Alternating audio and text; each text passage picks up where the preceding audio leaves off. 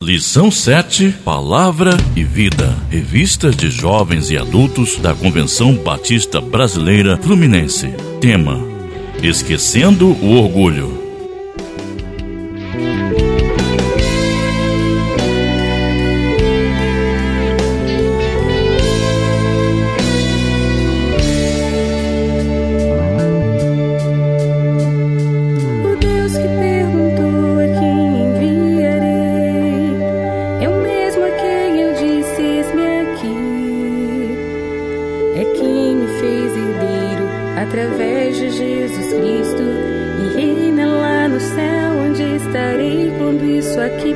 Passar. Meu Deus, o impossível, autor da salvação, quem me convoca a trabalhar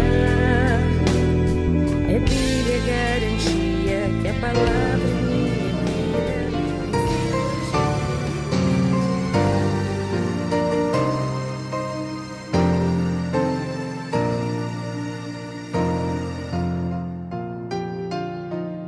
Texto base: Esdras 9, versos de 5 a 9.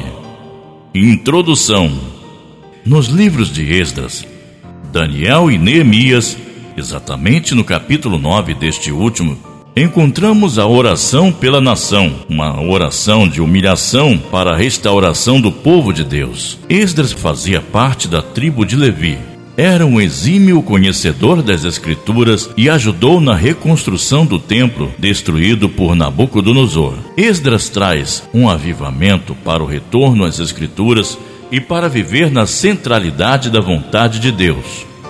O recomeço ou a restauração do povo iniciou com um coração humilde e uma confissão de reconhecimento de pecados. Apesar de não ter relação naqueles pecados, Esdras se identificou com o pecado do povo.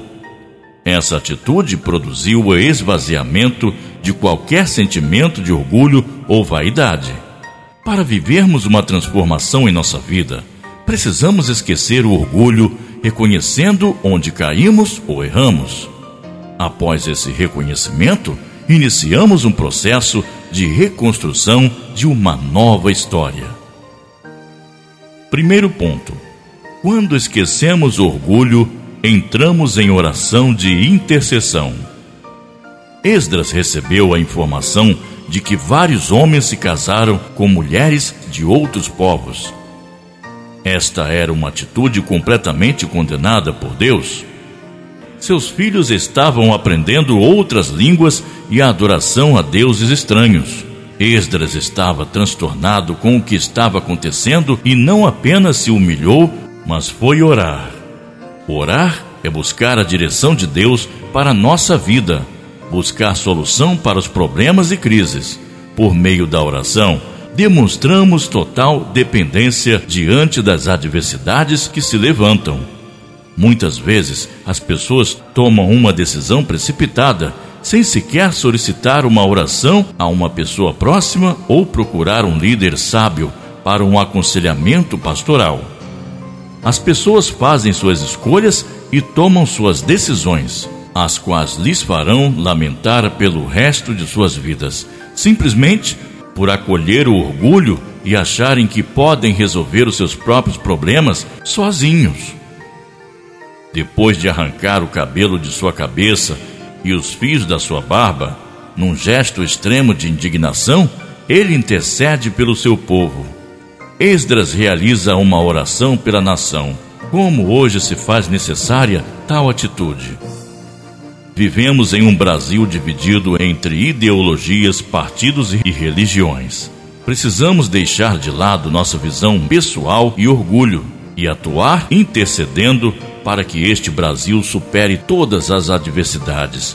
Precisamos ser um povo cristão que não se permita dividir pelos interesses humanos, partidários e ideológicos, mas que clame pelo valor do indivíduo, praticando a oração intercessora, buscando verdadeiramente a libertação do povo, não só social e economicamente, mas, sobretudo, espiritualmente.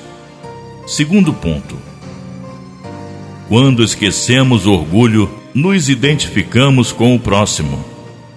A humildade e humilhação de Esdras, mesmo inocente de tais pecados, pressupunha que ele fizesse parte deles com eles. Porque as nossas iniquidades se multiplicam sobre nossas cabeças, e a nossa culpa cresce até os céus. Esdras se coloca como intercessor do povo e procura o arrependimento e perdão dos pecados. Não apenas reconhece os erros de sua época, ele vai além reconhecendo os pecados de seus pais, os dias em que vivia. Colocarmos no lugar do outro demonstra o esvaziamento de sentimentos pessoais que buscam o próprio interesse. Quando olhamos para Cristo, o Senhor que se fez carne, podemos perceber que ele deixou a sua glória para se tornar um de nós, sofrendo fome, sede e dor para buscar a libertação de todo aquele que crê em seu nome. João 3,16 Quando renunciamos o orgulho, nossos títulos, nosso poder financeiro, nossa fama ou beleza, e nos concentramos no sofrimento, pecado e dor do povo, podemos verdadeiramente cumprir o segundo mandamento: ama teu próximo como a ti mesmo. Mateus 22, verso 39. Infelizmente, vivemos um período pós-moderno em que a busca pelo poder, prazer e individualismo tem formado uma geração insensível e indiferente à dor dos outros. Precisamos reconhecer nossos pecados diante de Deus. Nós estávamos condenados e Ele, pelo seu amor, resolveu nos salvar. Dessa forma, conseguiremos entender os erros que pessoas cometem conosco, as falhas e limitações que possam ter Renunciando nosso orgulho, podemos olhar para o próximo e entender que somos iguais e carecemos das misericórdias de Deus. Caso meu próximo falhe comigo ou cometa algum delito, terei misericórdia dele, entendendo que também sou pecador e sujeito a cair e a pecar contra Deus. Essa visão e sentimento tornam-nos mais humildes e compreensivos não tendo nenhum prazer sobre a situação de quaisquer pessoas que estejam vivendo momentos de dor e sofrimento por causa de algum pecado cometido. Terceiro ponto: quando esquecemos o orgulho, entendemos que somos abençoados em meio às lutas. Judá permanecia no cativeiro dos babilônicos. E a Pérsia, uma potência estrangeira, estava lhe favorecendo permitindo o retorno a Jerusalém, a construção do templo e a reconstrução das muralhas. Esdras reconhece que Deus não tinha desamparado seu povo e que, de alguma forma, o governo pagão estava sendo instrumento para que o povo estava sendo instrumento para que o povo revivesse. E Deus estava agindo no tempo por meio de sua misericórdia. Eles eram escravos e servos da Babilônia, mas também servos do Deus Altíssimo, mesmo debaixo do poderio persa, mas, sobretudo, debaixo das promessas de restauração e bênçãos do Deus vivo. O orgulho muitas vezes impede que reconheçamos a misericórdia de Deus sobre nós e também até a ajuda de pessoas que em algum momento nos tiraram de alguma dificuldade. A verdade, porém, é que ninguém vence sozinho. Não conhecemos todas as respostas e precisamos uns dos outros. Infelizmente, tivemos a oportunidade de conhecer pessoas que venceram na vida com a ajuda da esposa, amigos e filhos e hoje, depois do sucesso, abandonaram suas famílias para construir outra família, não dando o devido reconhecimento a pessoas envolvidas com o seu sucesso. A caminhada ministerial, profissional ou familiar é construída com várias mãos. Pessoas passaram e ajudaram você a chegar exatamente onde está. Mas diante da luta, pessoas foram usadas por Deus para abrir as portas e orientar a sua caminhada.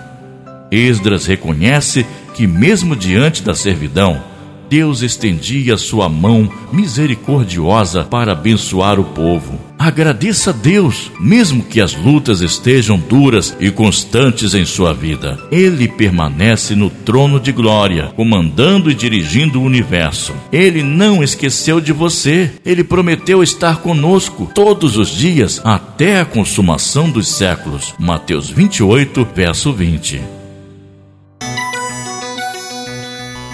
Pensar e agir.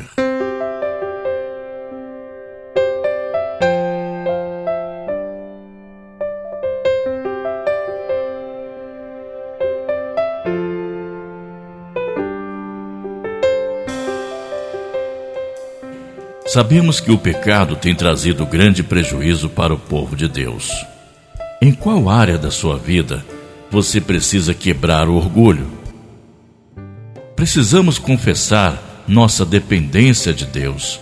Recomeçar com sucesso é deixar a autossuficiência e confiar na direção do Senhor.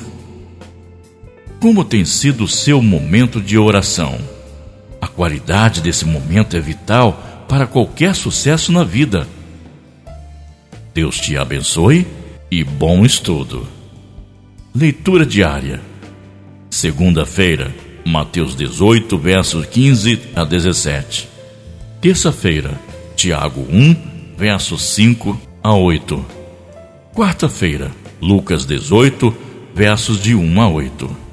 Quinta-feira, Salmo 32, versos de 3 a 5. Sexta-feira, Mateus 6, versos de 9 a 13. Sábado, 1 João 1, 5 a 10. Domingo, Salmo 51, versos de 3 a 7.